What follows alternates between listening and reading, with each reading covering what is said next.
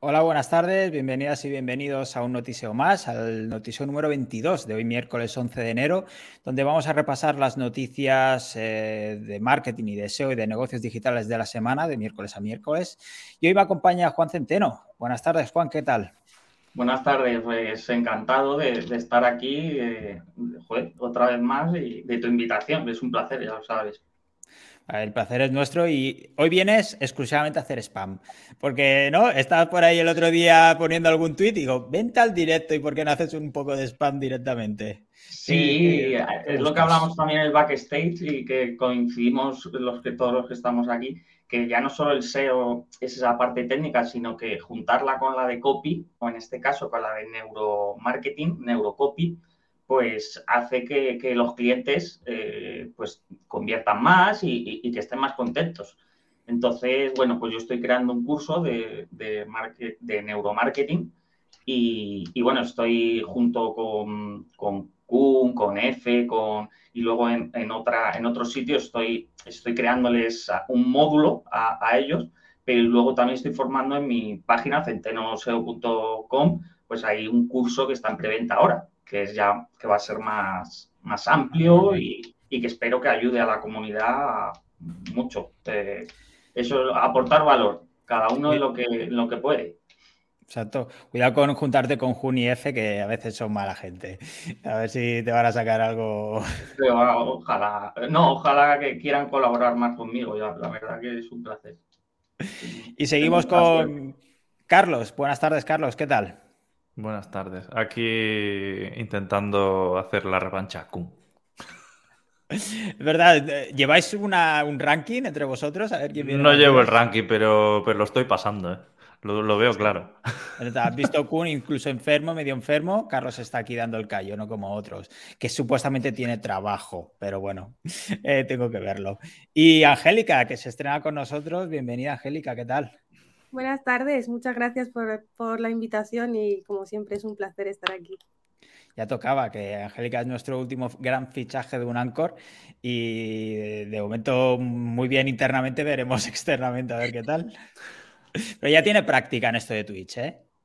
Bueno, bueno, bueno, estamos en ello. No me, no me pongáis nerviosa, que, me, sonrojo y me pongo nerviosa. No, yo te he visto los eh, Vision SEO que, que hacéis y la verdad es que está guay, un debate así. El último fue un poco troll, pero, pero estuvo muy divertido, la verdad, estuvo muy bien, sí, sí. Sí, muchas gracias. Se vienen cosillas también con ellos. Sí, a ver, si nos, a ver si nos puedes contar más, perfecto. Pues chicos, si queréis empezamos y, chica, eh, empezamos hablando de la introducción. Eh, hoy no sé, os decía antes que no sé bien bien cómo, cómo enfocarlo, porque ha sido una introducción realmente difícil. Esta semana empezábamos esa primera gran semana del año, ese 9 de enero ya, y empezamos teniendo que tomar una decisión que ya estaba tomada, pero la tenía que hacer efectiva y realmente fue, fue bastante difícil el hecho de tomarla, pero se tenía que hacer. A nivel personal fue muy duro, pero a nivel profesional o visto desde el punto de vista de la empresa era básicamente inevitable. En este caso habíamos tenido que dejar ir a una persona y porque no es porque fuera mala profesional ni nada, pero sí que es cierto que ah, no acababa de entrar en nuestra cultura. Y por eso decía también el hecho de dar un pasito atrás para dar varios adelante, porque una de las lecciones que me he llevado de este 2022 es, ese peso de la cultura que a veces nos olvidamos y vamos un poco a piñón y no tenemos que olvidar esas bases, igual que como personas no debemos olvidar nuestros valores. Entonces, esa cultura pues eh, debe ayudarnos a tomar cada decisión, tanto pequeña como grande, y, ver la dirección en la que tomamos, ¿no? Eh, pues eso, no sé si queréis eh, comentar alguna cosilla que pensáis sobre el tema de la cultura empresarial o sobre la decisión en sí, si queréis comentarlo. ya sabéis que más o menos en la introducción intento contar un poco lo que me ronda en la cabeza y es evidente que esta decisión me ha marcado muchísimo esta última semana y tenía que soltarlo de algún modo. Así que no sé si que alguno quiere abrir la veda. Eh, la abro yo si queréis que ahora que estoy dentro pues me toca un poquito más de, un poquito más de cerca y doy fe que, lo ha pasado bastante mal con la decisión y sí que los compañeros también eh, lo hemos notado, ¿no? Mucho, entonces eh, sabemos que estas decisiones son súper complicadas y me gustó mucho, mucho una cosa de, de, la newsletter que me tocó porque muchas veces nos, nos escondemos detrás de ciertas decisiones para, eh, como no queremos tomarlas, como que nos vamos eh, dejando pasar, dejando pasar el tiempo y decimos, bueno, a ver si cambia, a ver si mejora, a ver si, a ver si, como que vamos dejando atrás esas decisiones que nos cuesta más tomar, ¿no? Pero, mm, pero sí que creo que es súper importante, eh, sobre todo eso, lo de dar el paso atrás para, para coger impulso, porque muchas veces vamos, vamos mirando tan al fondo y tan al objetivo y tan lejos que no nos damos cuenta que estamos perdiendo durante el proceso muchas cosas. Sí, la verdad es que has comentado, ya lo hemos hablado también internamente sobre sobre este tema y es un tema peliagudo, pero, pero eh, hace falta eso, ¿no? Tomarnos estos momentos de reflexión y no olvidarnos estos, estos grandes temas. Aprovecho para saludar a De Paseo, que mira, se entera de que tenemos Twitch, ya llevamos 22 miércoles, así que te puedes unir cuando quieras. Eh, Carlos, Juan, ¿qué me decís? Carlos, que te, me decías que me querías dar caña. ¿Decías tú la cultura de, la empresa? ¿Era la cultura del explorador o, del explotador? Entiendo que no, era la segunda, ¿no?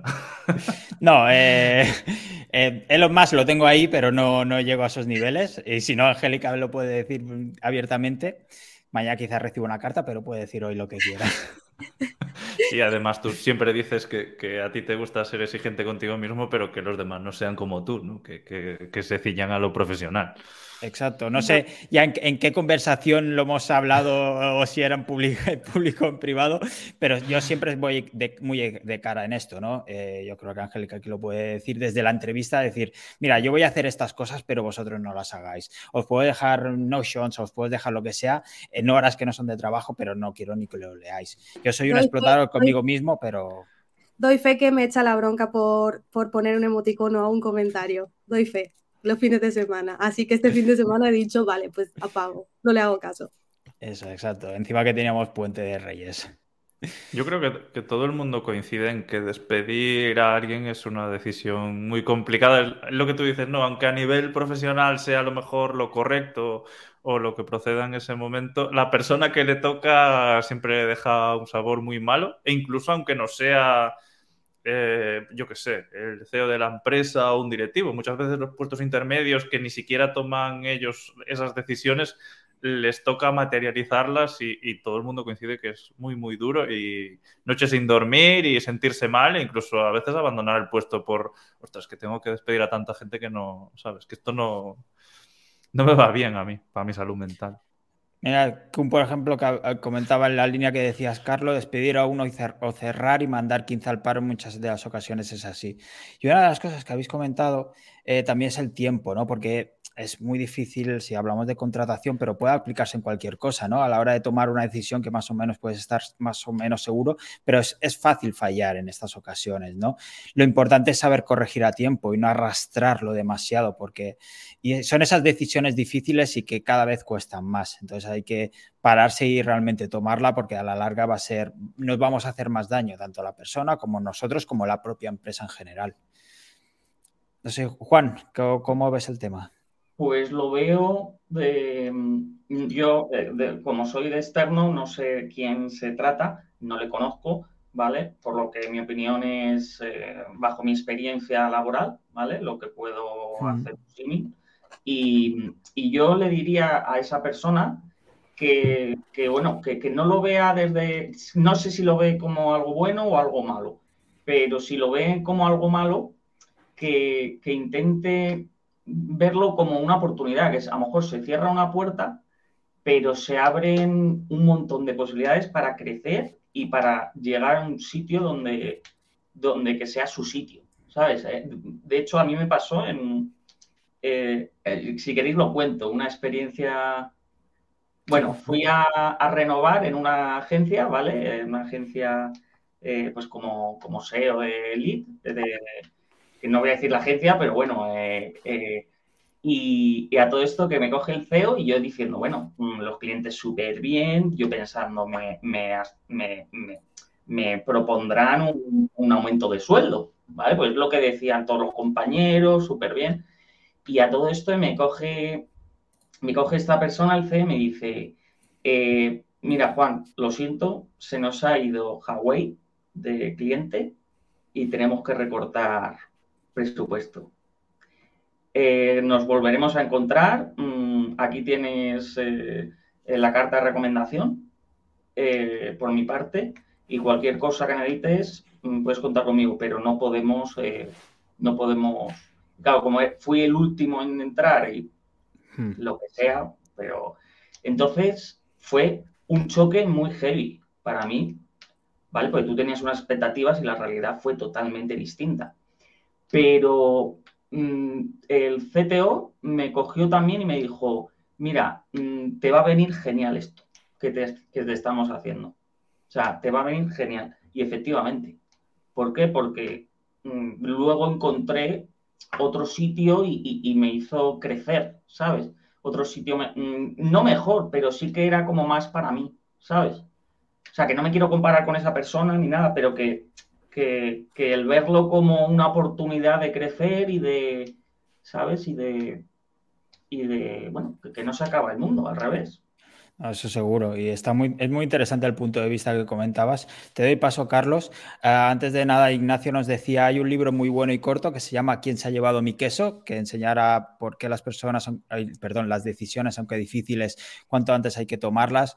Y en esta línea, David también nos comentaba desde el lado del jefe, son decisiones difíciles que hay que ejecutar lo antes posible para no, no darle vueltas infinitamente. Eso es, cierto, pues, nos penaliza tanto mentalmente como a penaliza a la empresa en sí, eh, si es una decisión que se tiene que tomar sí o sí. Carlos.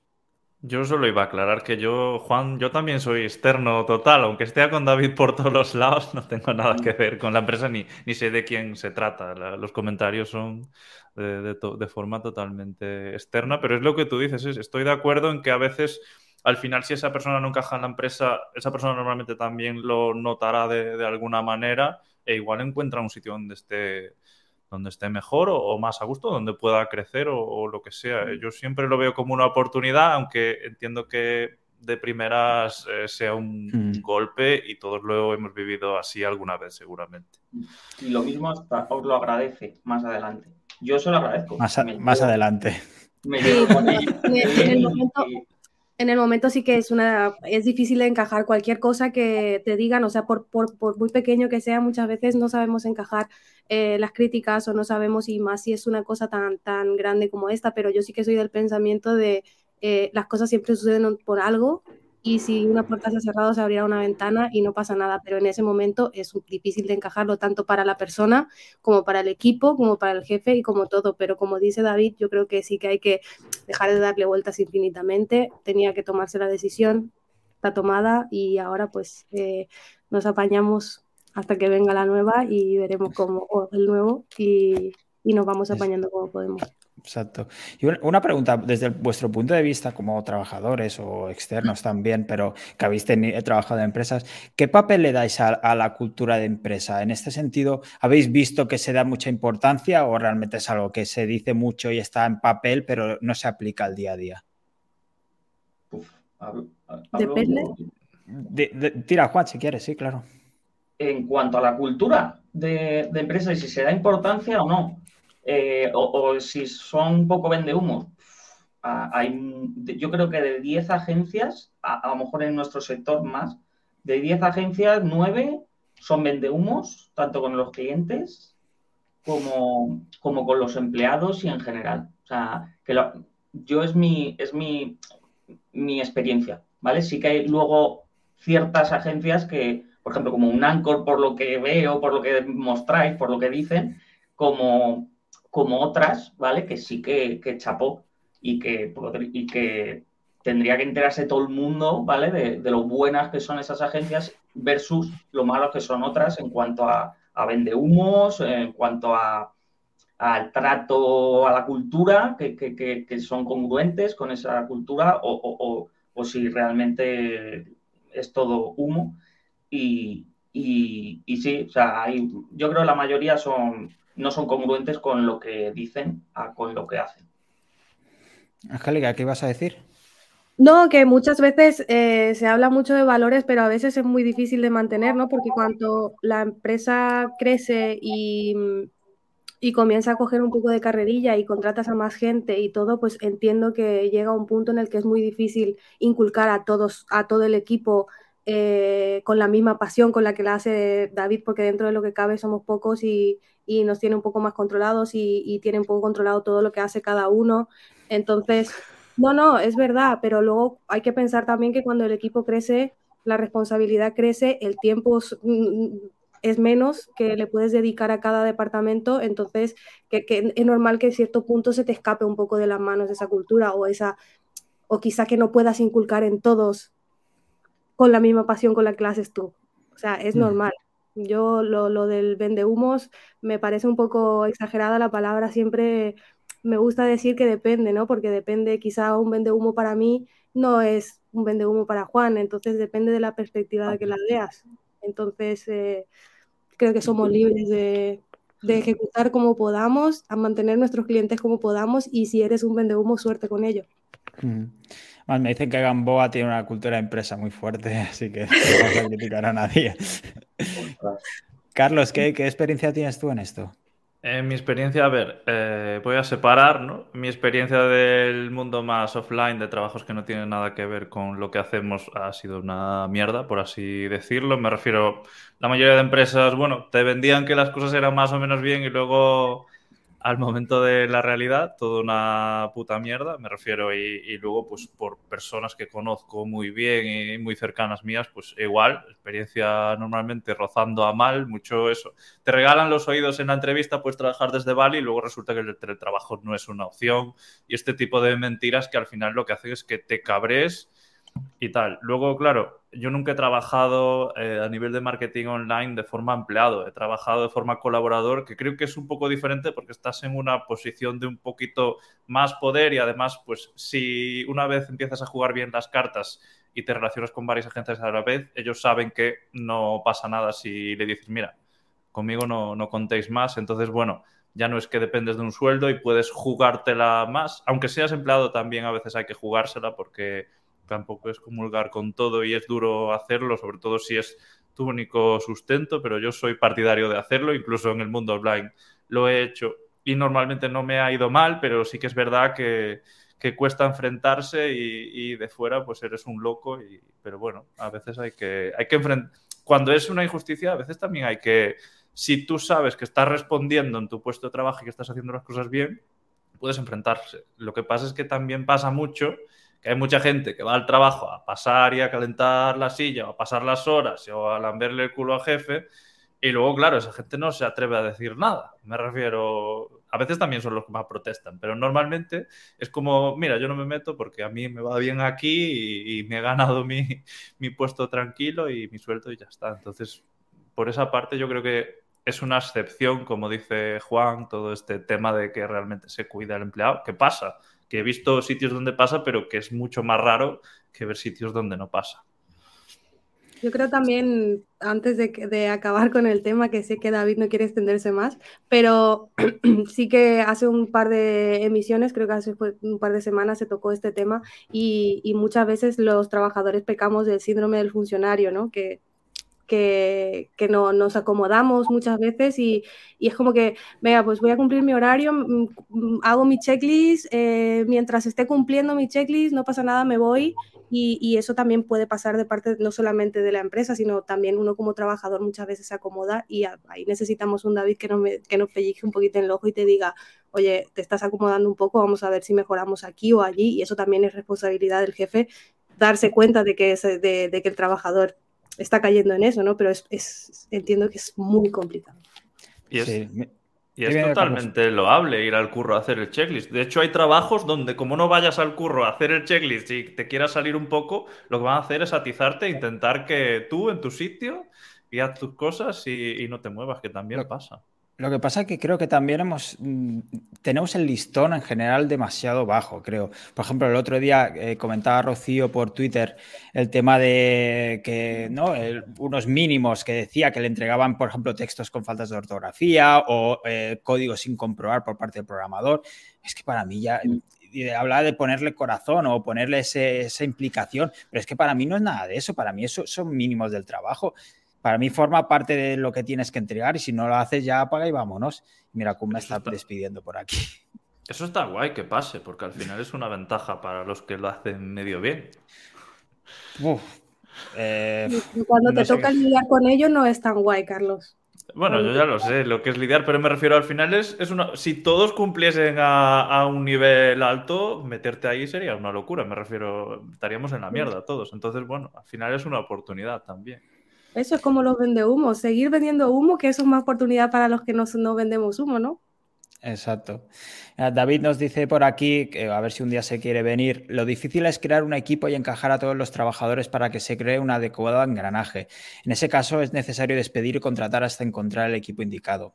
Totalmente de acuerdo. Yo creo veces... que la, clave está en saber dónde, dónde estás, ¿sabes? Es decir, ¿quieres una empresa donde tengas que ir a hacer el checklist? Pues busca una empresa donde tengas que ir a hacer el checklist. ¿Quieres una empresa donde tengas que crecer? Lo que pasa es que, claro, ahí también entra mucho esa eh, retroalimentación que tú dices de cuando alguien venga a ser honesto con él y, ostras, esto es lo que hay aquí. Si no te interesa, no vengas. Porque muchas veces es eso. Puedes crecer profesionalmente y luego te encuentras con que no, o, al revés, muchas veces. Sí, yo eso lo he comentado en varias introducciones también, el tema de, ante todo, honestidad y transparencia. Yo creo que en este caso lo he sido desde el principio y lo sé con todo el mundo.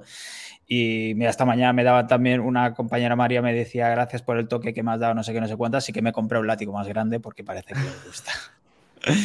y mira. Eh... las intimidades de un David. Gemma nos decía, estoy de acuerdo con Carlos, eh, voy a dejar de leer porque se viene arriba, eh, broma. Eh, estoy de acuerdo con Carlos, al final que haya gente que sea poco profesional también ayuda al cliente a ver lo que es trabajar con un verdadero profesional. También es cierto que después te vienen rebotas y es más difícil conseguir esa, esa confianza. Y, me ha pasado a mí también como cliente, eh, estoy, no voy a decir eh, qué tipo de profesión, pero estoy intentando contratar a un profesional para un trabajo concreto y salgo rebotado por varios profesionales y ya voy un poco con ese freno de mano puesto y es, esa calentura inicial. ¿eh? Yo creo que hacen más mal que bien estas cosas, pero bueno, sí que es cierto que los que trabajan bien destacarán. Y Adriana que dice que no me gustaría tener a David de jefe. ¿Por qué no dices la, profesión? Tengo una curiosidad enorme. Eh, bueno, mira, era desarrollador eh, por un tema de un. Hemos tenido problemas con un tema de, WordPress y de, cara a optimizar el rendimiento de esa página web y demás y hemos salido rebotados de varias gente eh, y no, no, hemos conseguido encontrar el profesional adecuado. Ahí tienes a, a, Fontela, no sé si lo has probado, pero tema... Sí, le voy a decir a Fontela, Fontela, optimízame mi WordPress. Te voy a decir, él, se dedica a eso, eh, me refiero... Eh, todo, es, todo es tocarle la puerta, ¿eh, David? No, este, este... Tú, tú, pagas, tú pagas y él hace y él hace las cosas, me refiero. un par de presupuestos, a ver, a ver qué tal sale. Tengo confianza, tengo confianza. A ver qué más nos dice por aquí. Adriana, igualmente yo creo que una persona tiene que saber hacer su trabajo y no tener al jefe siempre encima. Totalmente de acuerdo. Voy a comentar una última cosa. Sí.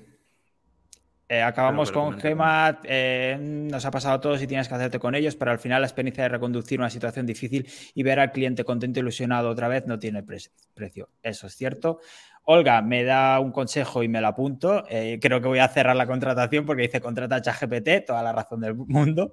Vamos a quitar a todos los redactores también un Anchor y ya está. Y mucho programador WordPress, la verdad es que eso es cierto. Hoy he tenido precisamente una reunión con una desarrolladora y, y precisamente hablábamos de esto. Así que genial. Ella ha puesto las comillas mal, la verdad es que sí, porque ha puesto WordPress. Muy bueno, muy bueno. Eh, acabamos, Carlos, si quieres, con lo último que querías comentar y pasamos a las noticias. Yo iba a decir que hay un, tengo un amigo que trabaja en una empresa bastante grande de tema farmacéutico y dice que los lunes es día de reset. Es decir, que la gente llega el lunes y ya no sabe lo que tiene que hacer. Gente que lleva 20 años en su puesto de trabajo y 15 años. Y es, él le llama el día de reset porque él es como el encargado, ¿no? Y es como, ya no le acuerda lo que hay que hacer. Y a mí me parece una, una bestialidad. ¿Qué, quiere decir el día de reset? Que no sabe. Él le llama el día de reset porque la gente llega a su trabajo el lunes y ya no sabe hacer su trabajo. Y lleva 10 años en el mismo puesto. Pues y trabaja en una empresa muy grande y con buenos sueldos. Y me refiero, no trabaja en una empresa pequeñita donde la gente esté aputeada, por, por decirlo. Y le llama el día de reset. Y me hace mucha gracia porque es muy bestia. Esto sí que han implementado ya la jornada de cuatro días a la semana, ¿no? Porque el lunes no cuenta.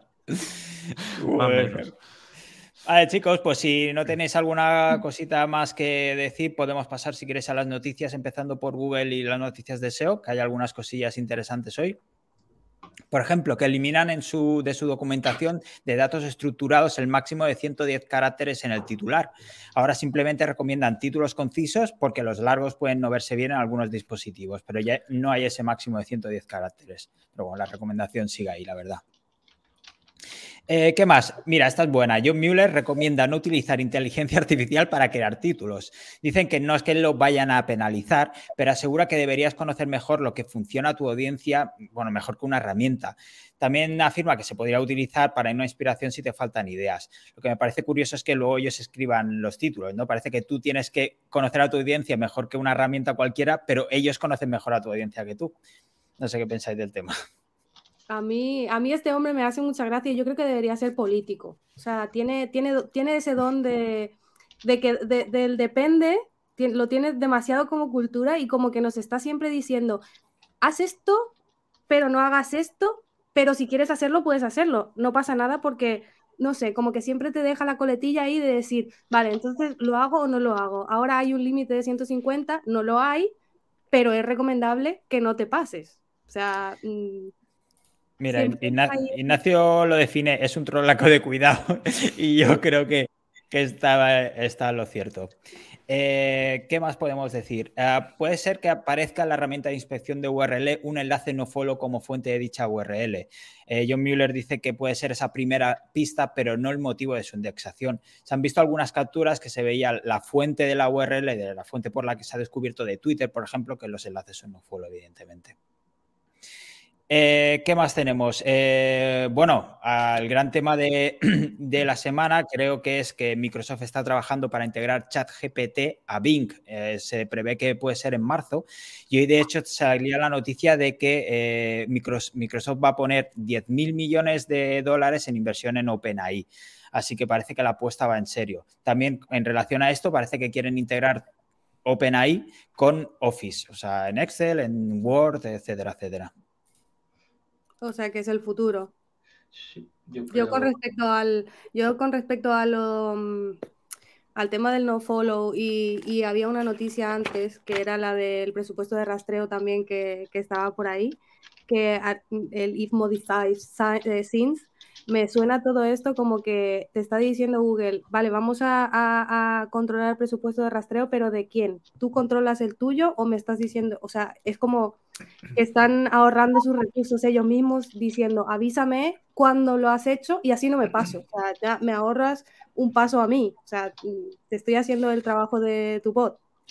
Exacto, al final lo que quieren, todas estas medidas, lo que quieren es lo que dices, ahorrar, rastreo por su parte, que es donde se les va la pasta, precisamente. Porque quieren invertir en, en, IA. A ver si hacen algún movimiento. Vosotros, Carlos, ¿qué, ¿qué, pensáis respecto a este movimiento de Microsoft con, combinando Bing con ChatGPT? ¿Le podría hacer con la competencia web? primero, Carlos. Yo no, sé si va a hacer la competencia o no, pero está claro que tienen que hacer algo, porque Bing al final la cuota de mercado que tiene es irrisoria, como quien dice, al lado de, Google. Y como todo el mundo está hablando de esto, pues hay que probar. Pero veremos si se queda en un intento o si realmente eso sirve para algo. Lo que parece evidente, lo, veremos, ¿no? Es que yo creo que en esta primera parte del año, al menos en este primer semestre, es que veremos también un movimiento de Google en este sentido, que nos esperará, porque si además Bing va a apostar por esto, ¿qué pensáis? ¿Lo veremos para antes de verano? No lo sé. Yo, yo creo que esto va muy rápido y que es la, segunda o sí, ¿no? sí, la segunda revolución industrial. Y el que no se suba pues va a pasar pues como el Blockbuster, eh, que se quedó pues que en un año apenas pues cerró, cerró todo. Y, y, es así, o sea, lo estamos viendo en el colegio mismo.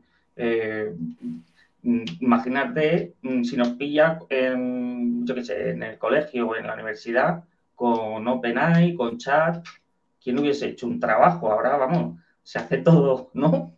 le dices a la, a está cambiando, eh, yo creo que en casi todos los, todos los sectores, ¿no? Unos más, otros menos. estamos viviendo el, proceso nosotros, ¿no? O sea, estamos ni antes ni después, estamos justo viviendo la transición, digamos. Sí, sí. Lo que me sorprende, lo que me sorprende de Google, no sé si es que se han dormido, pero hace cuatro o cinco años ya nos enseñaban IAs conversacionales, por ejemplo. No sé si es que no esperaban una revolución tan pronto o es que tienen un gran as sobre, no bajo la manga para enseñarnos, es decir, ah, esto, pues mira lo que me saco yo, ¿no? No sé si va por ahí los tiros. Yo soy más de ese pensamiento también. Yo creo que están esperando el momento para, sorprender y para dar un, un, sablazo y decir, nosotros llevamos tanto tiempo probando, eh, implementando y ahora tenéis esto aquí. Vamos, espero que lo haga porque si no, mm, nos vamos todos a bien. Sí, sí. Yo, creo que la IA está verde aún para, para ofrecer unos resultados de suficientemente calidad para competir con Google, pero no lo sé. Yo es lo que veo de fuera, al final haciendo pruebas, eh, cuando buscas cosas complejas y complicadas, le cuesta resolver. En algunos campos a lo mejor resuelve mejor que el propio Google, pero al final ahí ya no existe el criterio del usuario al buscar, porque tú en Google pues tienes diferentes opciones y si no te vale un resultado te vas a otro, pero tú en ChatGPT te puedes estar inventando resultados uno tras otro que no, sabes, al final eso también es muy peligroso. Y entiendo que lo que hablamos ya en otras ediciones, ¿no? Que al final Google tampoco se puede permitir eso. Yo creo que va a ser más un, eh, un competidor, saca algo que realmente es útil y realmente funciona y ahí dirá, hostia, este tenemos que hacerlo ya, ¿sabes? Pero si a lo mejor sacan cosas y no, y no llega a ofrecer la calidad esperada, igual dicen, mira, ¿para qué vamos a estar peleando con esto si todavía no hay nada que, que funcione bien? Google siendo modesto. Yo creo más que nada precavido, ¿no? Es eh, ahorrarse disgustos. Eric comentaba eh, el tema de la programación con ChatGPT. Eh, hoy, por ejemplo, también compartía un, un, link que había un hilo de Twitter que decía cómo había hecho una herramienta con ChatGPT. Había copiado una herramienta de un competidor suyo, le había dicho, oye, quiero que me hagas una herramienta que haga tal cosa, y luego le había copiado y pegado directamente el código en el WordPress y, es una pasada. Y justo esta mañana Xavi me decía que está intentando sacar una cosa y que había ahorrado como ocho horas de trabajo pidiendo solo directamente a ChatGPT. También creo que Xavi es demasiado lento, ¿eh? pero bueno, ha sido una ayuda destacable. No hables así de él que no se puede defender aquí, por decir. Ya, lo hago porque sé que no me escucha.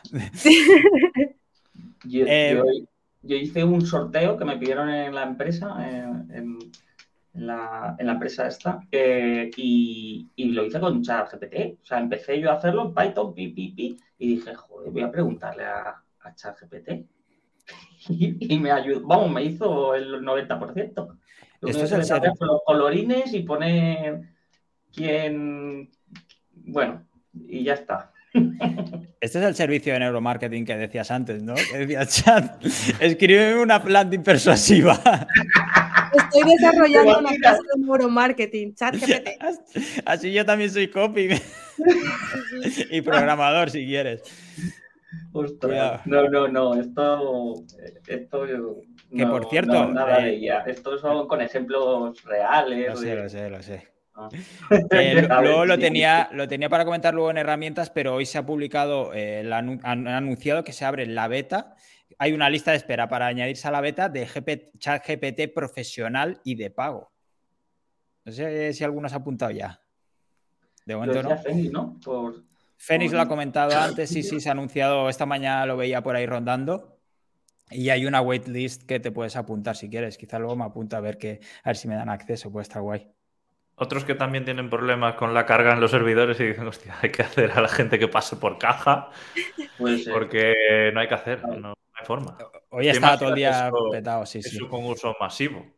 Sí, Quizá ya... sí, sí, sí. Quizá los 10.000 millones de Microsoft lo pueden, lo pueden utilizar en servidores. Porque... Ya saben dónde invertir, sí. Es curioso, antes leía, y pues no me quiero extender más en el tema, pero cómo se financia OpenAI, porque eh, lo, quieren hacerlo funcionar como una ONG, dando conocimiento al público y demás, pero a la vez necesitan financiación. Entonces tienen un sistema de, vale, puedes invertir, pero tienes un tope. Eh, creo que es el puedes recuperar el 100% de la inversión. Después de ese 100%, el resto va directamente a la función de ONG, por así decirlo. Y este trato con, con Microsoft ahora cambia al inglés, con Microsoft, eh, quiere hacer, eh, invertirá mil millones y después de no sé cuántos años son, pero se quedará con el 49% de OpenAI para que el 51% siga en manos de la fundación en sí de OpenAI para no perder esa, esa parte más, eh, no ONG, pero vamos, que sin ánimo de lucro, por así decirlo. No te os veo muy confiados. Ya sabemos cómo funciona todo esto. Hay, que, hay que esperar y, ser un poco como Google y, mirar por detrás, pero en algún momento sí que tendrán que hacer algo. O sea, eso está claro. la, teoría de vamos a ser siempre mm, happy, hippie y, tal no funciona.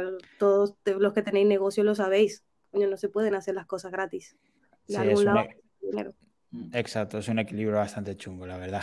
Mm. Pasamos, si queréis, dejamos los buscadores y el SEO por un lado y vamos a marketing y, redes sociales porque los reguladores de la Unión Europea han multado a Meta con 414 millones de dólares por requerir a usuarios de Facebook, Instagram y de WhatsApp eh, que acepten anuncios personalizados. Además, ahora tienen que cambiar su configuración por lo que podrían verse afectados sus ingresos. esto es de, pues antes sí o sí tenías que aceptar estos anuncios personalizados y ahora lo han puesto como opcional a la hora de Menos mal. Gracias. Sí, gracias, gracias. Pero lo que decía, al final lo que quieren es enseñarnos cosas que nos gusten a nosotros. Lo hacen por nosotros realmente. Exacto, exacto. Mira, Sir Loco, eh, si me hablas por Twitter te paso el enlace si quieres, si te quieres apuntar, si es que tienes voz, si tienes voz, si te quieres apuntar me lo dices. Eh, pasamos a LinkedIn, que anuncia siete grandes novedades para este año. Destacan, por ejemplo, miniaturas automáticas de los vídeos, filtros de categorías para productos, la opción de programar post o analíticas, eh, digamos, más profundas de los contenidos. Parece, de hecho, que lo de la programación ya está en marcha, algo que llevo esperando bastantes semanas, pero a mí no me sale aún. No sé si alguno que sea usuario de, LinkedIn le sale. Sale, sale un botón ya, yo lo he visto, vamos, justamente no en el mío no he entrado, pero sí que sé que, compañeras de, de, CM sí que me han mandado pantallazos de cómo funciona y de todo, o sea que sí que ya está. está pues a ver si me, toca a mí. Por cierto, ay, mira, una curiosidad. Antes he visto eh, que me has enviado, Juan, el contacto por LinkedIn y me decía, te sigue, Juan te sigue y ahora quiere solicitarte contacto. Lo que no sabía es que me podía la gente seguir. Digo. También, sí, sí. ah, vale, curiosidad. Tienes la opción de seguir, sí, sí, sí. vale, ahora me entero. La, tienes, la tienes que activar tú, supongo, porque y si no, hay, hay, gente que solamente puede seguir y hay gente que solamente puedes conectar. Tú tienes las dos. Ah, amigo, vale, vale. Quizá por el perfil de creador o algo así que me haría al principio, no sé. Tengo LinkedIn desde hace dos meses, así que. Pero me, me ha resultado curioso. Digo, mira, alguien que me sigue. Mira, nos comentan por aquí. Eh, a Eric, mira, Eric, lo acabo de mirar y aparece el reloj en LinkedIn. Y Eric que me sigue también. Muchísimas gracias. ahora ya tengo tres seguidores. Genial. Creo que mi madre me sigue también. creo, creo, que si es loco, no sé si esto lo puedo decir, pero tiene una técnica para aumentar ahí los followers en LinkedIn muy buena. Pero eso ya, no sé, ¿eh? no sé si así loco o pues mira, le acabo de pasar el enlace. Si se quiere meter y nos cuenta más, eh, te lo acabo de pasar, sí, loco. Y novedades en Twitter, que Elon Musk también ha anunciado las suyas. De momento sigue él como CEO. No ha encontrado a alguien tan loco como para sustituirle. Y eh, se prevé el tema de deslizar tweets a izquierda y derecha, rollo Tinder. Un botón para guardarte los tweets, como un bookmark, digamos. Y tweets más largos de cara a febrero. Como una, creo que eran 4.000 caracteres. ¿Tenéis ganas de estos hilos más, de estos tweets más largos? Ninguna. Yo, espero que sea otro formato diferente o que haya que ampliar, si no, Twitter se va a la puta. ¿eh? estarán probando. Mira, Kunde decía Mr. Beast será CEO de, Twitter. Pues mira. A mí me ha hecho mucha gracia eso porque cuando, cuando leí lo de deslizar las noticias de izquierda a derecha se me vino justo a la cabeza. Digo, ¿qué? ¿Estamos en Tinder ahora o...? Sí, sí. No sé quién era, creo que era Chuiso, ¿no? Que decía que el Google del futuro será también así, que los resultados irías deslizando izquierda a derecha. Eh, creo que me, suenan. Y no entrarías en nada ya, ¿sabes? Es en plan, hostia, este vale, este no, pero ya no entras en nada. Pues a lo mejor te da toda la información directamente ahí y si no quieres, pues pasa palabra y ya está. Pues como la vida. Pero eso es para, para aumentar el ratio de clics en anuncios, seguro. En Google. Y en Tinder, oye, en Tinder, en Twitter también. Sí, sí, sí, sí, Bueno, es, es, TikTok también es deslizar, ¿no? Es cada vez más, más fácil y menos eh, fricción la interacción. Mm. Bueno, así loco, ¿qué tal? Buenas. ¿Se me escucha o qué? Sí, sí, sí, se te escucha bien, sí, sí. ¿Cómo no con el gatito? Sí, este, este que está empezado, se ve que como está el frío. Eh, Aparece en todos los directos decir loco, es más famoso tu gato que tú. seguro, seguro. bueno, este es menos, el otro sí que es influencer. ¿Ves? Eso te leía el otro día, ¿no? Que le regalaban comida y demás. Sí, Purina, Purina lo tiene puesto en, la, en su web y demás. Y de vez en cuando, cuando quieren probar productos, nos lo mandan y ya está. Pues Son más pues influencers ellos que yo, que lo voy a hacer. Ya ves, ya ves. Le voy a dar un afiliado de un Anchor a ver si trae algo también. Este, este, este, míralo, todo el día. Este, este gato puede estar todo el día así. Qué mal acostumbrado lo tienes, ¿eh? Sí, sí, muy cómodo para, para trabajar por eso.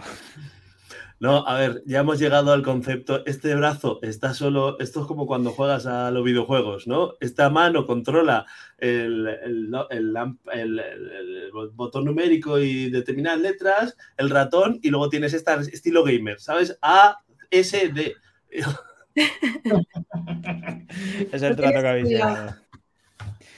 Yo creo que la, gata de mi hermana no, no, creo que llegue nunca a esta posición. A ver si la ves luego y me dice, porque no es tan, no es tan cariñosa como, como el que tienes ahí, la verdad. El otro, el otro es que el otro es súper independiente. El otro sí que es a su rollo. Cuando a mí me interesa, te quiero mucho. Cuando no, oye, que yo estoy muy tranquilito. Este no, este puede estar 24 horas así y no se movería. Bueno, se le ve a gusto, sí, se le ve muy bien. Pues chicos, si queréis pasamos a las noticias de, negocios y el tema del mundo digital, con una noticia de, Shopify que me ha resultado bastante curiosa, a ver qué os parece, y es que va a eliminar todas las reuniones recurrentes de más de dos personas. Además, no se pueden programar eventos los miércoles, los encuentros de más de 50 personas solo se permiten los jueves entre las 11 y las 5 de la tarde, y las reuniones grandes serán limitadas a una por semana. Dicen que con estos cambios eliminarán más de 76.500 horas de reuniones. Pues yo lo, veo muy bien. Me refiero porque al final la mayoría de las reuniones se pueden evitar casi, y sobre todo en estas macrocorporaciones que hacen reuniones por cualquier mierda. Lo que no sé cómo harán con reuniones de más de 50 personas. Eh, ahí hay cola para hablar, desde luego. Habla uno y los demás escuchan. estarán muy bien educados en casa, porque si no, eso sería un caos.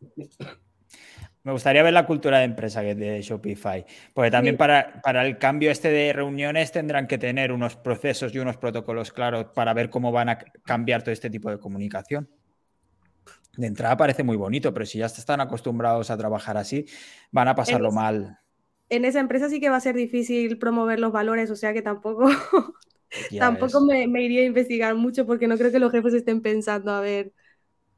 Ya ves. Bueno, pero pero en una empresa hay un organigrama y al final lo que tiene es que si hay unos mandos intermedios, esos mandos intermedios tienen que estar educados para seguir distribuyendo la, cultura de, empresa. Al final, si está bien, eh, no sale ahora la palabra, pero bien compensada a nivel de que, sabes, esos mandos intermedios pueden atender a toda la gente que tiene abajo, pues puedes promover muy bien la cultura de empresa. De hecho, hay empresas donde sí que hay una cultura muy, muy fuerte, pero son las que menos.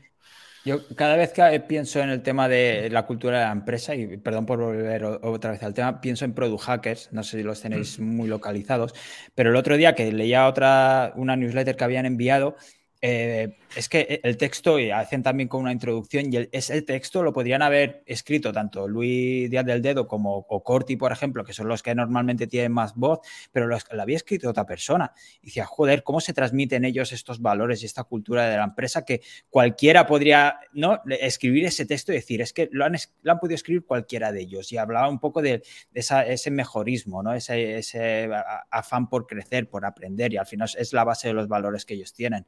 Verdad es que si os interesa este tema, ellos eh, son un ejemplo a seguir, desde luego. No sé si los tenéis localizados.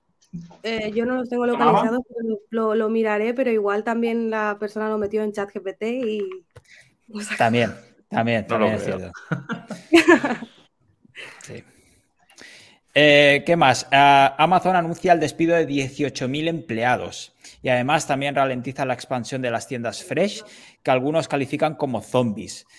Eh, un par más de Amazon. Parece que empiezan a haber grietas perdón, en el imperio porque de momento lo que han hecho es asegurarse un préstamo de 8 mil millones de dólares para este año, ya que anticipan que va a ser un poco difícil. Lo que sí que parece que les va mejor es su negocio de préstamos. Eh, no les va demasiado bien, la verdad. Yo esto el otro día eh, lo estaban diciendo ya desde noviembre, el tema de los despidos. Y el tema de los despidos se ve que es algo generalizado, que, que todas las grandes están haciendo lo mismo.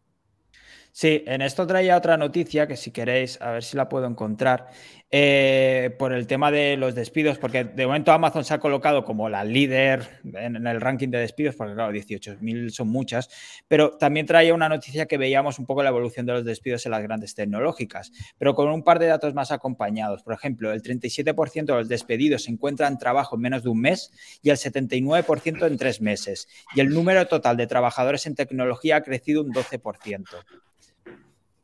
Sí, Carlos. Yo iba a hacer un apunte. Al final, todas estas Big Tech han crecido todas un poco de la misma manera, ¿no? Han, no han mirado la rentabilidad, han crecido en equipo, han crecido en proyecto de una manera bestial, intentando acaparar la máxima cuota de mercado posible. Y ya un momento en que ya están establecidas, ya son casi un monopolio, porque si hablamos de Amazon o Google o, lo que sea, pues prácticamente son monopolios, aunque no, y ahora hay que recortar para que eso empiece, para que la vaca lechera empiece a dar dinero. Entonces, al final creo que veremos recortes y muchos más que veremos, porque empiezan a cerrar líneas de negocio y cosas que no funcionan y departamentos que están ahí a lo mejor que no, que no producen nada. Y además, bueno, con un poco con lo que se viene a nivel económico, pues creo que buscarán eso para que también al final estas empresas cotizan en bolsa y todo eso e intentan buscar que el capital a lo mejor no se vaya de ellas y a lo mejor es la única forma que tienen también. Pues yo sí que no. No, yo sí que no lo veo tampoco como algo tan negativo, o sea, eh, los despidos y todo sí que son negativos, pero yo creo que esto también les sirve a ellos para ponerse las pilas, que no, los monopolios ya sabemos que no son buenos, para ellos es bueno, pero para nosotros no, ¿no? Quizá le están haciendo más competencia y ahora se lo tienen que currar más y, y ya está, o sea, tampoco es que lo vea como algo tan negativo que, tengan que espabilar, o sea, que se pongan las pilas y que no se piensen que, tienen el monopolio y que lo van a dependemos de ellos directamente, como Google, que piensa que dependemos de ellos directamente y, Amazon igual. A, mí con este tema siempre me queda la duda, y creo que con Cool lo hemos comentado algunas veces, si esto lo preveían o no. O sea, ya se veía que iban a tener que hacer estos recortes. Eh, han aprovechado, digamos, la ola y ahora han dicho, vale, venga, el tema ha cambiado, la corriente ha cambiado, por así decirlo, vamos a cambiar y hacemos limpieza y vamos a apostar por rentabilidad, etcétera, etcétera. Y mientras había la ola, pues crecimiento, crecimiento, crecimiento, sabiendo que podía llegar este momento. ¿O es que les ha pillado de sorpresa? A ver, creo que está a caballo, ¿no? La economía es cíclica, entonces también era previsible que esto iba a pasar en algún momento. Me refiero. A ver, esto es muy simple, ¿no? Cuando la economía o lo que es, los intereses están bajos, al final se invierte a proyectos a muy largo plazo, hay mucho dinero para todas estas big tech, empieza, viene el dinero a raudales y mira, trabaja en esto a 50 años vista, pero a lo mejor ahora hay una rotación y no, no, nos interesa que meter el dinero en las vacas lecheras. Los que trabajan a 50 años vistas, que, que se esperen o que se busquen el dinero de otro lado, que esto es algo que pasa y que a lo mejor la gente no lo entiende así pero si estás un poco metido en tema de inversión y economía, pues es algo que es, se ha repetido varias veces a lo largo de la historia, yo creo. ¿Tú, sí, loco, qué, decías? ¿Que iba a caballo? No, que, a ver, yo leí un, no sé si tiene, ahora con lo de Amazon no sé si es el mismo caso, pero cuando se estaban anunciando los eh, grandes despidos en noviembre y diciembre, eh, lo que hacían es un estudio de quiénes eran los despedidos y las razones por las cuales están. Entonces, no, no, no hay... Eh, los despedidos no son esos valores tangenciales que tienes en la empresa y que sí o sí son tus socios para todo el proyecto, sino que están cargándose sobre todo los cargos medios y bajos. ¿Vale? Y eso, eso claro, depende también porque eh, entiendo que con el incremento del SMI ya no tienen ese poder, eh, en, la propia empresa no sale rentable ese tipo de trabajador.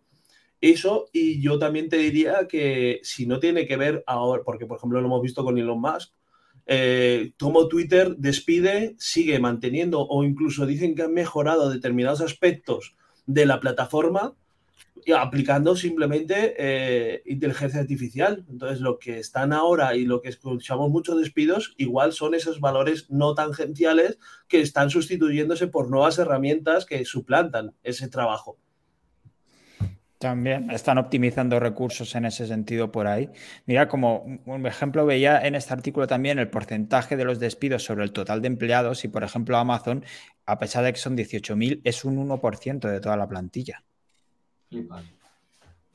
Por ejemplo, Meta, que son 11.000, es un 13%. Aquí sí que es, es más. Y Twitter es, es un 50% de la plantilla. Sí, pero no se ha acabado Twitter. O sea, decir, no, no es lo que te estaba diciendo. el otro día Elon Musk anunció la mejora con respecto a las, eh, al vídeo.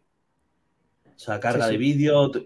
Entonces, entiendo que están automatizando todo este tipo de procesos y que es la gente que sí que es un valor tangencial para la empresa la que sigues manteniendo. Quizás parte de la evolución, ¿no? También que... Sí, al final, como, como, dice aquí Ignacio, eh, hay que limpiar para crecer, si no creces con un virus, no tan extremo, pero nos hacemos a la idea. Eh, Adriana nos decía, se supone que en los momentos de crecimiento de las empresas hay periodos de crisis que conllevan limpia de personal. Y Adriana también nos decía que creo que podría ser parte de la estrategia de la empresa. Pero, pero la cuestión es, ¿cuál de todas estas empresas está dando dividendos negativos? Pues no sabría decirte ahora, no tengo datos. Twitter. Pero porque Twitter es, decir, inviable. Es decir, tú esto es como cuando inviertes en, acciones, ¿no? Nunca se invierte en el pico. Entonces, cuando tú te has metido, como ha durado y ha dilatado tanto el proceso, has invertido justo cuando has hecho el pico máximo tú mismo con la inversión. Entonces, nunca va a salir rentable Twitter a corto. A largo ya no lo sé. Pasa que estas han corregido muchísimo este último año, ¿eh? O sea, Meta no sé si habrá corregido un 60, un 70%. Claro, pero porque Meta está con su historia de patentes y su historia de metaverso y es ahí donde está esto. Es decir, ahora cuando salgan las nuevas Oculus, me vas a decir si quién, quién puede acceder al mercado con las patentes que ya haya tenido, ya registradas Facebook. Es una lucha a 10 años vista. No viene a 10 años. Claro. Muy Porque, porque es que esto el otro día estuve yo aquí en Valencia en una ponencia acerca de, eso precisamente y lo que decían eso, es decir, la inversión que tú estás haciendo ahora en patentes va a ser un rendimiento a cuánto, sin hacer nada, a cuánto vas a tener esos rendimientos. Por eso está empujando Apple y Facebook, está empujando por la lucha por el metaverso. No porque a corto vaya a ser una solución, sino porque las patentes que desarrolles ahora van a marcar la tendencia del mercado del futuro. Habrá, que ver si duran esos 10 años. Y por cierto, el, país que más patentes registra es China actualmente. ¿eh? Así Eso es un poco la razón también por la que empresas como HTC, Nokia, etcétera, no desaparecen del mercado, porque al final tienen ahí una de patentes eh, brutales y les permite mantenerse, aunque no estén en ninguna cresta de la ola ni destaquen en ningún mercado, al final viven de, de todo este mercado de patentes que en su día consiguieron. De hecho, espera a ver si acaba el móvil, ¿no? Que decían el otro día ¿no? No, de hecho, de hecho, una cosa que me hizo mucha gracia cuando estaba el tema de empresas y estábamos en la universidad tal, es que llegan a acuerdos de violación de patentes al final de año. No, pues no cojas esto mío. Ya asumen dentro del propio mercado que cuando desarrollan están plagiando y es como un esto tácito. al final de año vemos que tienes, vemos que yo tengo, ¿no? y ya está. Sí, sí, sí. Eh, ¿Qué más teníamos? Eh, por ejemplo, Apple lanza un catálogo de audiolibros narrados con inteligencia artificial directamente. Y esto era último porque el tema de OpenAI Microsoft ya lo hemos comentado antes. Eh, pasamos, si queréis, al tema de. Tenía algunas guías tutoriales y casos de estudios. Por ejemplo, Juan Carapapa, que se ponía filosófico con el último post en el blog de WSEO, que decía que si teníamos que dejar de hablar de keywords y hablaba un poco de la evolución del contenido, el impacto del SEO y la inteligencia artificial, el uso de entidades, el EAT. No sé si habéis podido echarle un ojo a este artículo. La verdad es que es, bastante interesante sobre, más que nada, cómo nos hace reflexionar sobre esto y el uso de las keywords. Sí, a mí me gustó mucho, yo lo he leído, además lo, leí un par de veces porque esta tarde lo volví a leer y, me, asombra mucho, a mí personalmente me, asombra mucho la capacidad del cerebro de la gente, ¿no? Y, y, Juanan es una persona que, cuando hace estas cosas como que te hace pensar, ¿no? Y, siempre le digo, el, naming que le ha dado al, tema de los keywords me ha encantado y siempre le digo, deberías abrirte, cómprate un dominio que se llame carapapa.naming porque siempre le está dando un giro a las cosas, pero sí que creo que eh, tanto para Google o para otros buscadores sí que ha evolucionado ya el tema tanto de las keywords como absolutamente todo y que tenemos que plantearnos un poco nosotros también como SEOs o, como lo que sea, eh, evolucionar con ello, ¿no? Porque mm. yo sí que estoy totalmente de acuerdo con lo que decía y, ya nos, SEO ya no es una, una keyword. Yo, yo, lo dije, no sé, un directo que no sé por qué se le daba tanta importancia a día de hoy todavía al Keyword Research como si eso fuese la base del SEO.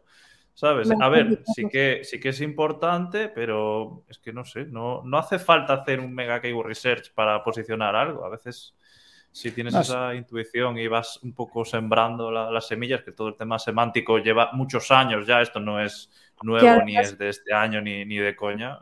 Pues, que además Google siempre está soltando perlas y te, está diciendo, claro, que lo que importa es el contenido, ¿no? O sea, no, no me expliques lo que es una keyword, o sea, dale al usuario lo que busca, porque al final es eso lo que va a posicionar y al final el usuario que quiere posicionar, eh, busca una licuadora, pues no, quizá quiere aprender a hacer zumo y, y al final sí que tenemos que, hay, queda mucho, mucho camino por recorrer. Yo diría, lo voy a resumir rápido, que hay como dos clases de SEO, ¿no? Los que trabajan unas bases sólidas y algo que de alguna manera eh, aunque te vengan algoritmos, etcétera, no cambia demasiado lo que estás haciendo y te puedes ir adaptando. Y luego los que están sumados a las últimas tendencias todo el rato, que eso es, eso es desgastante, porque es, ¿sabes? Es quemarte tras quemarte, intentar subirte a cada cresta de la ola. Y bueno, puede ser muy rentable, pero el nivel de recursos que tienes que dedicar a lo mejor para un cliente medio que no se lo puede ni permitir, no, no es muy bueno a nivel de negocio, yo creo. Optimizando recursos como Google y sus servidores, ya veo. Pero, pero, pero ¿realmente ha cambiado tanto esto con los últimos 10 años?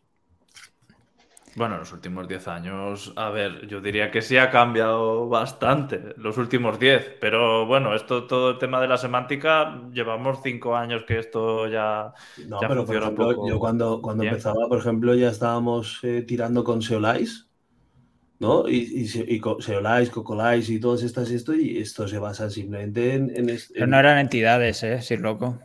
En, en, eh, eran keywords. No, bueno, al final de ahí sacabas la semántica, ¿no? Pero, era muy base, era un, modelo matemático muy limitado. No estamos como ahora. Hace 10 años casi funcionaba el keyword stuffing. Eh, un poco antes. me refiero, por eso digo que. Pero me voy a decir que, que, simplemente se le da una nueva visión precisamente al, al estudio TDIF, IDF, ¿no? es... Pero es, es, diferente, yo creo que ahora. Juan, ¿qué vas a decir? Perdona. Eh, no, que, que, a ver. Eh lo que ha cambiado es, yo creo, el, pues, todas las PBN, el link building, eh, cómo influía en, eh, algorítmicamente.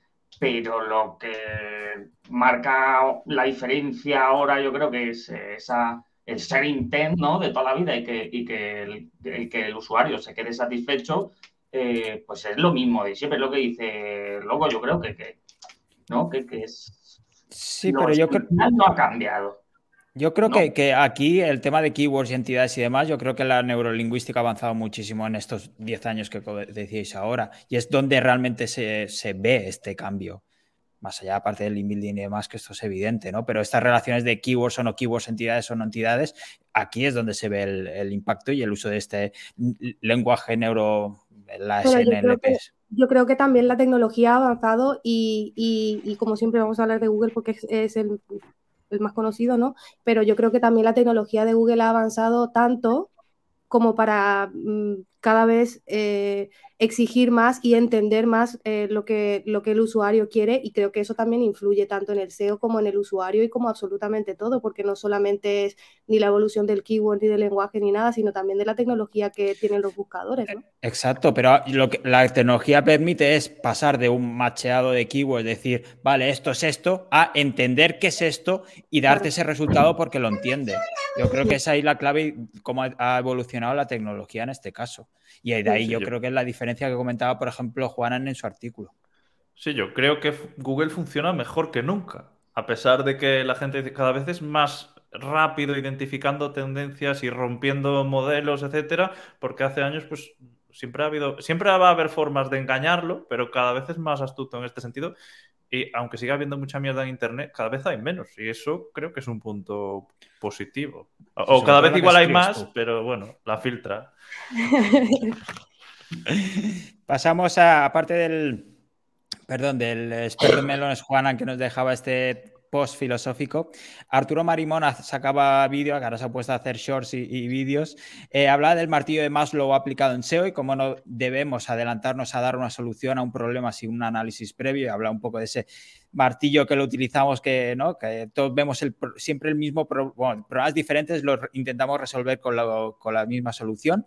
Y luego problemas, el, el, hilo que compartía Bruno Ramos, que no sé si le habéis podido echar un vistazo, la verdad es que muy interesante, sobre todo de cara a los problemas de la gente para, uh, para que se les admitan webs en AdSense, que comentaba el tema del uso de la marca, ir un poco más allá y daba algunas soluciones, algunas pistas que había recogido de los chats y de los foros de AdSense.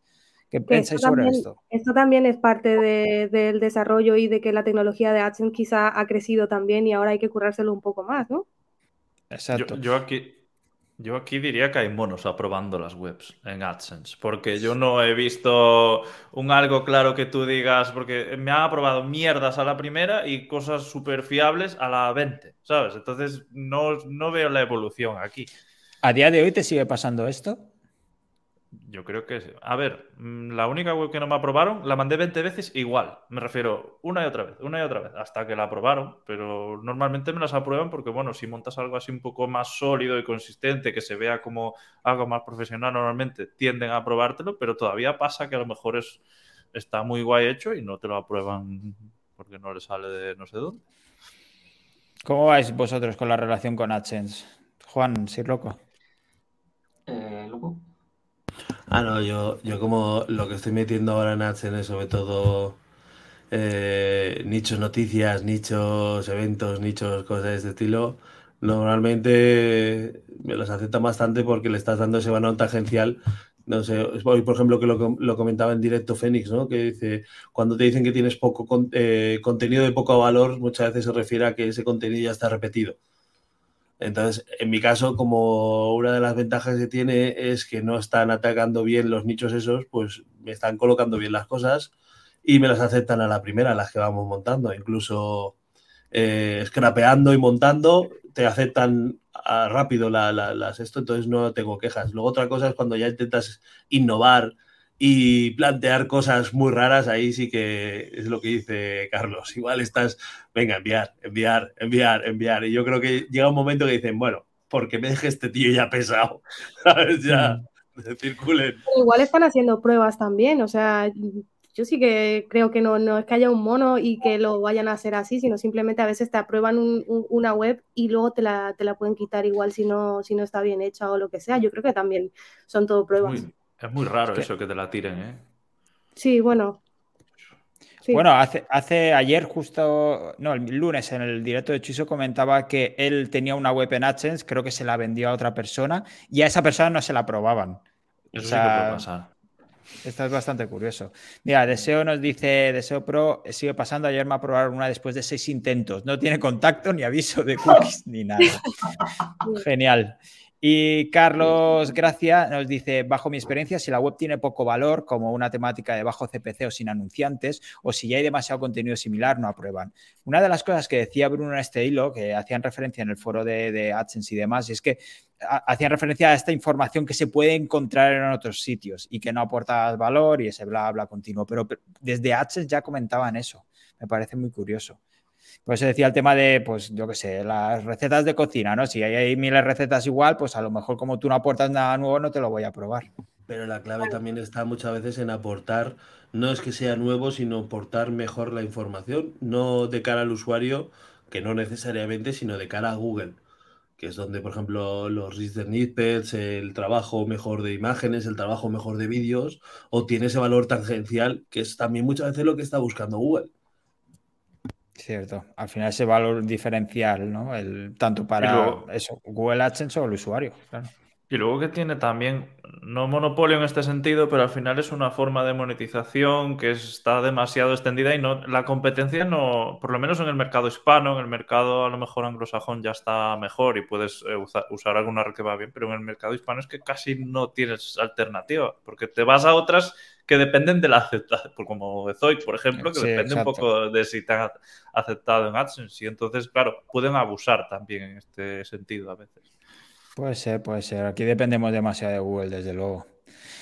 Eh, pasamos a varias herramientas que tenía para comentar, por ejemplo, eh, Open, eh, bueno, OpenAI que lo hemos comentado anteriormente, que ya abre la lista de espera para ChatGPT profesional de pago. Luego teníamos una extensión de Chrome que permite a ChatGPT buscar información nueva de Internet. Es simplemente una pestañita y puedes buscar y actualizar con información del 2022 y el 2023 eh, información con, en ChatGPT. Luego YouTube Summary with ChatGPT, que es otra extensión para sacar resúmenes de vídeos de YouTube. La verdad es que está guay. Y otra extensión es AI PRM for SEO, que es capaz de modificar la interfaz de ChatGPT con 10 prompts específicos para SEO. Además, están añadiendo cambios como un selector de idiomas, un botón para continuar la respuesta. Hay varias extensiones que están bastante guays. ¿Habéis probado alguna o no os he dado tiempo? Yo probé, yo probé, porque, porque, porque muchas veces estoy ya directamente probando mil cosas y esto en americano, sabes que los americanos vienen a tope. Entonces yo probé la de eh, la última que has comentado, la de, está, está, está, guay, porque ya te saca palabras semánticas y temáticas y no sé, está bastante guay. Y luego la de la conexión a internet, que simplemente que lo que hace es que te implementa eh, los eh, tres primeros términos, o sea, los primeros, las primeras SERPs que salgan, te las saca y lo que hace es creo que es metérsela como prompt también. Ah, vale, vale. Me da, me da esa sensación, ¿eh? Es decir, no, no te puedo decir porque las probé muy por encima. Vale, vale. Creo que tienes pendiente con Fénix, ¿no? Hacer una especial de, de extensiones. porque estoy con él haciendo tonterías de este estilo y está haciendo, pues eso, es decir, como ahora todo el mundo está haciendo webs con ChatGPT, pues le dije, tío, vamos a aportar algo un poquito diferente, que no sea, sabes, el sota caballo y rey, que al final es esto. Entonces, por ejemplo, una de las extensiones que le comenté hoy, que al final es que esta mañana estaba cinco veces peor con la afonía, ¿sabes? Pero una de las extensiones que le comenté yo era la de, la de precisamente conectar esos términos, porque eh, digamos que si yo te paso, uh, por ejemplo, estoy escribiendo artículos y tal, y soy capaz de darle un prompt mucho más nutrido, entiendo que es capaz de entender mucho mejor cómo me tienes que dar. Entonces, si eso lo mezclas con eh, la típica de hazme un online, ¿no? Hazme un content online de lo que va a ser el artículo X. Y, soy capaz de darle más información sobre lo que está ocurriendo en Google con cada keyword, digo yo, y solo digo yo porque no lo he probado, eh, será capaz de darme una respuesta mucho más compleja y por lo tanto... Andar con datos actualizados también. Mm. Y acabamos con varias noticias así curiosas como siempre. Eh, por ejemplo, en Nueva York ya es legal reciclar humanos tras su muerte. Es el compostaje humano. ¿Pero cómo lo reciclan? Eh, te hacen eso como compostaje para meterlo en la tierra y demás. Tu cuerpo. Y luego plantan un árbol o, una cosa ahí arriba, ¿no? Eso se ha puesto bastante de moda de hace un par de años para acá. Pues allí ya es legal en, Nueva York, de momento. Eh, un estudio sobre la relación entre el consumo de comida ultraprocesada y un descenso cognitivo en adultos. Parece que el McDonald's te vuelve idiota. En 1493, esto me enteré, no es una noticia, pero me enteré el otro día. En 1493, Cristóbal Colón confundió a los manatíes con sirenas. Decía que las sirenas no eran tan guapas como estaban representadas en las pinturas. No, que no tenía OpenAI para hacer las, pinturas, ¿no? Pero, a ver, también, es normal, ¿no? Un tío que dijo que había llegado a, la India. Exacto, exacto. Era el siguiente plus. A ver si no había gafas de aquella. La veía de lejos, ¿no? Era, era de lejos. Eh, y después también traía un, artículo sobre lo mejor y lo peor del CES del 2023, que es este evento en el que se presentan novedades tecnológicas. Y el artículo está, está bastante guay, comenta un poco los, eh, yo que sé, un prototipo de móvil con, que se estira, por ejemplo, la pantalla se alarga, que algunas cosas lo hemos visto bien, un cepillo de dientes que te cepilla los dientes en 10 segundos. Eh, hemos visto varias televisores y cámaras. Eh, ¿Qué más? Productos estéticos de L'Oreal, por ejemplo, un aplicador de maquillaje computarizado, computarizado portátil y ultra preciso. Eh, pues un montón de cositas y un gadget y demás. Eh, la verdad es que es bastante curioso un poco de lo que nos viene. Por último, también podemos destacar el Within, que crea el, primer analizador de orina. Tú te lo pones en el váter, meas y te analiza directamente eh, cómo estás. A ver, salvo eso. Si te has ido de fiesta y estás de resaca, llevas clara, ¿no? vas a pitar, vas a pitar. Sí. Iba a decir que salvo el analizador de, orina, lo demás son cosas que ya he visto en muchos CES. Me refiero porque antes me los tragaba todos y todo este tema no, no veo nada demasiado nuevo ahí. Lo, de, la orina no te lo tragabas. No, lo de la orina nunca lo he visto. Mira, Adriana nos decía, bueno, por el, tema del compostaje humano, a mí eso me encanta. No quiero acabar en una caja de madera y otra de cemento. O me entierran en las raíces de un árbol o que me coman los peces. Pues mira, es una manera, una manera de acabar. Además, que los muertos ocupan espacio, la tierra para los vivos. Ese es el lema. Por eso, ¿eh?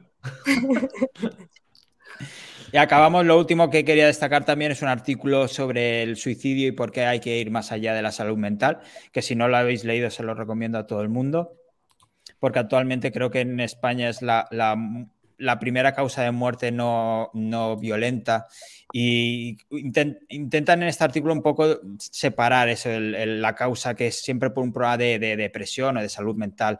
Hay que ir mucho más allá y da además unas cuantas soluciones de cómo se puede atajar este problema, que si lo hemos conseguido, por ejemplo, el tema de reducir las muertes en las carreteras, es no, haciendo este símil es como deberíamos atajar este problema y no quedarnos simplemente en que la persona está mal o tiene depresión o problemas de salud mental. Hay que ir un poco más allá. Y es eso, no sé si lo habéis podido echar un vistazo, pero se lo recomiendo a todo el mundo que, lo lea porque es muy, muy interesante, la verdad. Sobre todo también te da algunas pistas de qué hacer si, podemos, si detectamos que gente de a nuestro alrededor pues no puede no estar pasando por un buen momento. Pues Adriana... De, la detección es, lo complicado, ¿no? Es decir, cuando suelen, decir eso, decir, eh, gente... De hecho, hubo una campaña muy agresiva, ¿no? A nivel, a nivel inglés estas navidades, quiero recordar, ¿no? Que, salía, que, salía eh, esta, salían fotos de gente súper feliz con sus familiares, con amigos, tal, y es, esta es la última foto que se tomó esta, esta persona que se suicidó. Entonces, lo de la detección es muy complicado y al final yo creo que es más auto, autoaprendizaje, ¿no? De saber medir y saber eh, también tener ese, ese brazo de decir, oye, mira, eh, Saber en qué punto te encuentras y afrontarlo, ¿no? Porque eso es lo más difícil al final, tanto para la gente de alrededor como para uno mismo, afrontar y decir, es que me está pasando esto y tengo que saber por qué y, a ver cómo lo soluciono, porque al final la... aceptar que uno tiene un problema siempre es lo más duro. Exacto que estamos ante la generación de cristal. ¿eh? Yo creo que esto no va a hacer más que ir en, aumento, me refiero. Y luego está el tema, yo siempre había leído que no se habla tanto del suicidio porque es como que hace un efecto arrastre. ¿Sabes? En plan. Y por eso normalmente se hace tabú. Lo que pasa es que, claro, es lo que te dices. Montar estas mecánicas en la mayoría de sistemas que no tienen ni en cuenta la salud mental, porque, por ejemplo, la sanidad española eh, estará mejor o peor, ya no voy a entrar en ese debate, pero la salud mental, bueno, está como está. Se necesitan profesionales.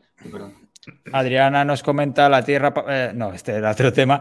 Eh, me ha sorprendido mucho este artículo. Nunca había pensado que gente no enferma mental quiera suicidarse. Eh, me flipó el dato de que en 2022 hubiera más de 4.000 muertes en jóvenes por suicidio. Es para preguntarse qué coño estamos haciendo los humanos para que nuestros jóvenes se vean así. la verdad es que sí. Y también te apuntaba, Carlos, no creo que seamos generación de cristal, creo que la conciencia tiene un precio. Nosotros no somos la generación de cristal. ¿eh? Sí, es lo que viene detrás. Mira, si loco me pasa la. pero no sé si puedes ponerlo porque ya da la advertencia a YouTube. Exacto. Bueno, lo dejo por aquí. Lo compartes en Twitter y, lo vemos. Sí, lo dejo por aquí, que creo que sí que se ha publicado. Fue bastante. a mí me impactó cuando la vi, esa, esa, campaña, ¿sabes? que, que al final eh, cuando una campaña de publicidad te, llama mucho la atención. Lo que pasa es que, ya te digo, a nivel anglosajón sí que se hizo viral, a nivel para variar eh, mercado hispano no, no esto. Y me parece que es muy buena porque precisamente habla de lo que estás comentando, es decir, eh, si no eres tú el que tiene ese problema, no vas a poder. O sea, no puedes, no, no, no es tan tangible el decir, eh, esta persona estaba mal y por eso le ocurrió esto. Pues mira, ahora, cuando acabemos lo, lo, veréis y eso lo compartimos, como decía Angélica, por el Twitter, porque, joder, eh, estas cosas, igual que el, artículo en cuestión también lo compartí, lo he añadido en la newsletter, creo que es importante hablar de ello y pasar, como decía Carlos antes, del tema del tabú, que creo que esto ya lo tenemos que tener más que superado. Eh, no hablar las cosas lo que hace es invisibilizarlo y la gente que tiene estos problemas verse que está sola directamente y que no hay solución. Y sí que la hay, sí que la hay. Sí, no, y la gente lo, lo, considera un poco tabú por el tema de no normalizarlo, ¿no? Porque eh, he leído varios a varias personas eh, como que están en contra de normalizar tanto el tema de, los problemas mentales y de, o sea, de la salud mental y demás, porque dices que lo que estáis haciendo es normalizar en los jóvenes que, es normal ponerse malo, pero es que es, que es normal.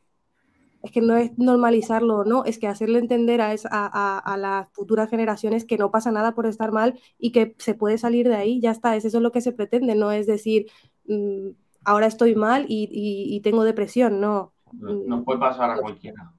Claro. Entonces Sí, sí. Yo pondría una asignatura desde pequeño para por unas pautas o identificar, para que si ves a alguien mal o lo que sea, pues no decir, entender, ¿sabes? No decir, joder, no, este está o lo que sea, ¿no? Coño, Hacer conciencia. Intentar echarle una mano y, coño, y, saber, porque al final el desconocimiento nos genera rechazo, ¿sabes?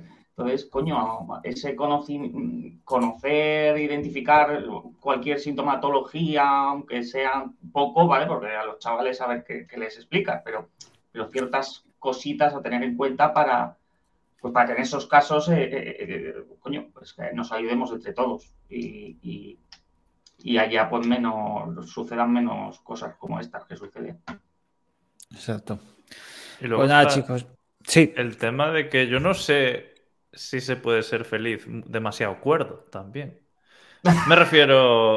no, Esto, no, no, esto da para pensar, me refiero. Alguien que sea demasiado consciente de todo, realmente a lo mejor tampoco puede ser tan feliz. Entonces, al final no hay por qué estar enfermo para llevar, para que estos pensamientos algún día suenen tan fuerte en tu cabeza como para que los materialices, ¿sabes? Es un poco esa idea, ¿no? De quién es el, quién es el cuerdo aquí.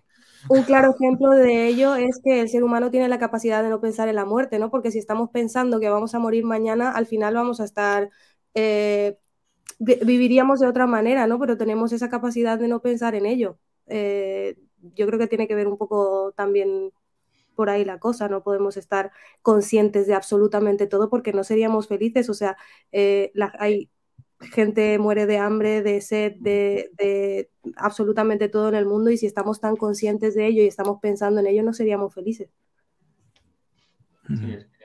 no, o sea, eh, física, anatómicamente, eh, biológicamente, no podemos ser conscientes, ¿sabes? Porque tenemos unos recursos cognitivos nada. Entonces, no podemos. pero al final sí que es inevitable, pero la forma en la que llegas, ¿no? O sea, sí, sí, bueno, perdona. No, no, es decir, eso es lo que me refería, es decir, que el, pensar que no vas a morir de, nunca es, imposible no, hacer eso, es decir, la cuestión es eh, carpe diem, ¿no? Es decir, tienes que vivir cada instante como, como lo que corresponde. Entonces, yo, más que viendo esta noticia, lo que veo yo es, eh, no sé si habéis leído un libro o habéis visto algún tipo de resumen, Un Mundo Feliz, ¿no? Cómo son los impactos que vamos a recibir y, conforme vamos avanzando, cómo son los impactos que recibimos. Y a mí lo que me da la sensación es que, a, a ver, igual yo aquí soy más longevo, o no lo sé, es decir, pero que venimos desde una generación millennial que los impactos eran mínimos y las exposiciones también eran mínimas. O eras el que en tu clase, pero en tu clase eran 30, o si tenías suerte, eras el del instituto, que eran 100 personas que te podían llegar a tener cierto, cierto, cierta afinidad, ¿no? Cierto conocimiento, cierta historia, pero ahora no, ahora es cada vez con las redes sociales, cada vez con este tema, eh, estamos impactando mucho más en las nuevas generaciones como un compromiso con si no estás aquí no eres nadie. Y entonces eso también es, una cosa que, yo creo que también tendríamos que, establecer y también tendríamos que, mirar si eso de alguna forma eh, está, está influyendo en, porque, porque ya te digo, es muy alarmante ese dato que son 4.000. O sea, no es que digas, no, no, es que estamos hablando de que antes eran, ah, si, me equivoco las estadísticas, lo estoy diciendo de memoria y no lo sé, pero antes era varones entre 40 y 50 años el mayor rango de gente que tenía ese, tipo de patología, ¿no? Es decir, que, que, decían que acababan con todo y ya está. Es decir, pero eso sí que se explicaban con unos ciertos conceptos, ¿no? Eran eh, gente que habían perdido todo o eran gente que no podían de alguna forma resolver las expectativas que tenían sobre ellos. Podías tener ciertas explicaciones. Como que podía haber un motivo, entre comillas, ¿no? Sí, y siempre, siempre, y siempre, entrecomillado. Sí, siempre. Es decir, y, y, sin generalizar nada, no se me entienda las cosas como son. El que tengas un umbral de una generación tan joven, nadie ha dicho, oye, ¿por qué está ocurriendo esto? Mm. Entonces esa es la, verdadera historia que normalmente cuando ves estas estadísticas dices, ya, pero nadie ha pensado el por qué. No, es decir, esto es... todo este tema de la generación de, de cristal nace un poco por toda esa generación que no es capaz de tolerar las frustraciones, que a lo mejor pues yo qué sé, vienen de un momento complicado y lo que tú dices, se meten de lleno en todo este tema de las redes sociales que están creadas. Al final está demostrado que crean ansiedad, que crean un montón de problemas, que hacen que te compares mucho más que lo que tú dices. Antes eran 100 personas y ahora te comparas con millones y al final todo esto lleva a una cantidad de sentimientos que no eres capaz de, controlar y, de, y de exposiciones que son muy complicadas. No, sé si tirar por aquí, por el tema de la generación de cristal, es simplificar demasiado esta problema. Bueno, es, simplificar, pero me refiero que al final es esa generación joven un poco donde está entrando también, ¿no? yo, creo, que eh, estamos hablando de jóvenes, pero no tan jóvenes también. ¿eh? No, no, por eso, estaba diciendo que lo que cambia la ecuación es, las nuevas tecnologías. Hay, que, hay, que, educar, No lo sé. Es decir, sí. Yo os hablo con las experiencias que he tenido, yo he estado muchos años de entrenador, entonces a mí me encantaba, por ejemplo, cómo explicarle el concepto a los padres de por qué no se tiene que estar aturullando a los niños, niños de 8 y 10 años. Es decir, que, que tú los impactos que recibías en un partido, es decir, eh, esa, explicación me, valía para, para, explicarlos a los padres por qué tienen que dejar a los chiquillos esto, porque luego tenías padres entrenadores, ¿vale? Que era brutal, o sea, decir, que ah, tienes que hacer no sé qué, no sé cuánto tal, y dices, claro, el padre que te dice, el rival, más el público, más la amiguita que te ha venido a ver en el público, más eh, el entrenador que te está diciendo, más tal, al final son todos los impactos, ¿vale? Para los cuales no estás preparado. ¿vale? Entonces, por ejemplo, yo cuando hice el curso nacional, a mí lo primero que me dijeron es, te vamos a educar para que tú puedas aguantar este tipo de impactos. Entonces, hay una asignatura que yo hice cuando hice el curso superior, que era un, ¿y qué ocurre si te enfrentas a, la prensa? ¿no? Tú pasas de golpe y porrazo de ser un don nadie o mira, te han subido al primer equipo y te toca hablar entre medio millón de personas, ¿vale? Jugar ante 10.000, 20.000, 30.000 personas, ¿vale? Eh, y te toca lidiar con eso. ¿Cómo, ¿Cómo estableces? Pues si no tienes esa educación, tienes un problema. Ya te digo, yo la primera vez que hice mi debut en categoría grande, eran 8.000 personas y te juro que aunque yo lo tenía súper controlado, y diciéndolo así corto, el esfínter se me hizo así. claro, son 8.000 personas diciéndote del mal que te tienes que morir, ¿sabes? Entonces, ¿no? no, es baloncesto, baloncesto, baloncesto. Entonces, la, la historia es esa, la historia es, ¿estamos realmente preparados como sociedad para asimilar toda la evolución que estamos teniendo frente a exposiciones del día a día? Va muy rápido todo. Sí, es evidente que estamos evolucionando muy rápido. Vamos a acabar, si os parece, comentando algunos comentarios que nos llegan por aquí. Ignacio dice, hoy en día tampoco se educa para que asuman la frustración, que es que la frustración es como comer cada día y cuando se enfrentan a ello, pues la línea que comentaba Carlos antes, Adriana decía, sí, a mí ponerlo todos en manos de las redes me parece buscar una excusa externa. David, porque uno de los factores es que la presión mediática para una mente aún joven es enorme. Y Adriana volvía con las redes son un potenciador de algo que ya está ahí, no es la causa, en mi opinión. Y serendipia, por eso se suicidan tantos entrenadores. Eh, chicos, eh, si os parece, lo vamos a dejar aquí. No sé si alguno quiere acabar comentando alguna cosilla, algo que se le haya quedado en el tintero. Yo sí sigo, sigo una hora, así que casi no. Ya, por eso, por eso voy a contar ya, porque si no nos alargamos y más en estos temas. yo, te mandé, por, Twitter la campaña esta y te mando, no sé si, supongo que, o no, ¿habéis visto Originality? Sí.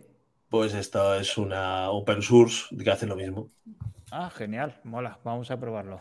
Ah, ya tenemos juguete, ya tenemos lectura y ahora tenemos el vídeo también que nos ha pasado antes. Muchas gracias, loco. Y nada, chicos, pues lo vamos a dejar aquí. Eh, muchas gracias, Juan. Eh, puedes hacer spam si quieres, por si alguien necesita copy, reseo y todo lo que ofrezcas. Eh, seguirme y que todo lo que pueda ofrecer de valor, que lo hay eh, eso ya es el feedback que me están dando algunos usuarios, pues que ahí lo tenéis de forma gratuita eh, hasta que hasta el curso, ¿no? Lleguéis al no del contenido hasta que lleguéis hasta que os convenzcáis de que el curso os puede ayudar. Si algunos y otros no, pero Perfecto. Pues, pues, muchísimas gracias, Juan, por venirte. Te, puedes venir cuando, cuando quieras. Perfecto, pues te tengo, te tengo listo. Angélica, muchísimas gracias por venirte, por estrenarte. Tú también estás invitado cuando quieras, ya lo sabes. Y si no, mañana volveremos a hablar, así que. muchas gracias, un placer. Placer es nuestro. Sir Loco, muchas gracias por pasarte. Eh, al final te has podido venir con la voz un poco cascadilla y enterrado en gatos, pero has podido pasarte. Muchas gracias. Voy a hacer una matización. No es un peluche, es un gato de verdad.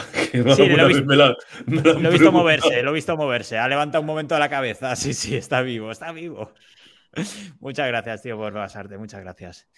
Y Carlos, muchas gracias también por el esfuerzo, además, que vienes un poco cargado y tal. Espero que no sea, no sea grave y que, que mañana te levantes mejor. Muchas gracias por pasarte también. muchas gracias por invitarme como cada semana y tenerme ahí en cuenta. Es un placer tenerte, como siempre, ya lo sabes. Y chicos, para los que habéis estado por el chat, muchísimas gracias. Muchas gracias a los que habéis venido. Mira, Adriana dice, yo tengo el pelo como Juan, mitad moreno, mitad rubio.